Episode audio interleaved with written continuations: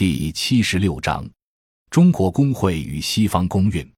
现在，我们全党、全国各个地方都在胡总书记的带领之下，学习和贯彻三个代表重要思想，强调立党为公、执政为民，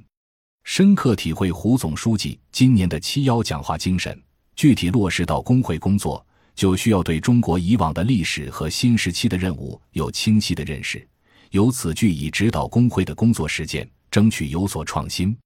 一不可逆的历史规律，即使这个现在最提倡全球化和国际化的美国，南北战争之后的北方总司令格兰特，一八六八年就任美国总统后的第一次演讲就说：“我们现在的政策是关起门来拒绝欧洲。”格兰特此番用意在于，为了美国本土的工业化，不能现在就开放。否则，这意味着欧洲那些已经完成工业革命的国家对美国的经济侵略。美国只有在本土工业化已经完成，实现了产业门类齐全、工业结构完整之后，才能对外开放。因此，在南北战争结束后，从1868年时到19世纪90年代，美国在大约三十年的时间里，实行了一段产业上闭关锁国的对外政策。产业资本的北方获得了对南方的土地和劳动力资源的整合权，资本市场上不是闭关锁国的。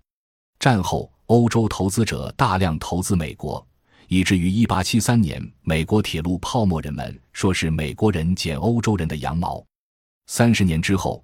美国已经形成了本国庞大的工业基础和雄厚的产业资本力量，这时才开始打开国门，走向世界。美国从此成为超级大国。美国的历史经验告诉人们，只有建立一个产业门类齐全的工业体系后，才有可能有条件对外开放，否则就意味着对民族工业的毁灭性打击。这个规律古今中外概莫能外。而一旦一个国家实现了国内完整的工业产业体系，走出去就成为一种客观需要。看看我们二十五年的改革开放进程和进入二十一世纪的全球化趋势，这其实是任何一个国家都无法避免的过程。回首再看一九七二年之前的中国，封闭不开放的批评，如今值得商榷，因为那个阶段就如同美国一八六八年的情况一样，也是为了建立本国相对齐全的产业门类体系而自我封闭，大约是在五五计划前。中国基本上形成产业门类齐全的工业体系后，为了改善外部环境，一九七二年中国恢复与欧美日的外交关系，大量吸引欧美日投资，这就是毛泽东同志领导下的对外开放。然后从对外开放逐步推进到邓小平作为总设计师的中国对外开放造成高外债条件下的经济体制改革。中国走过的这段历史说明。中国在党的领导和全国人民的共同努力之下，经过相当长的一段时间，形成了庞大的工业基地和完整的产业门类，才开始了对外开放、引进外资。对于这样的一个过程，理论界都很清楚。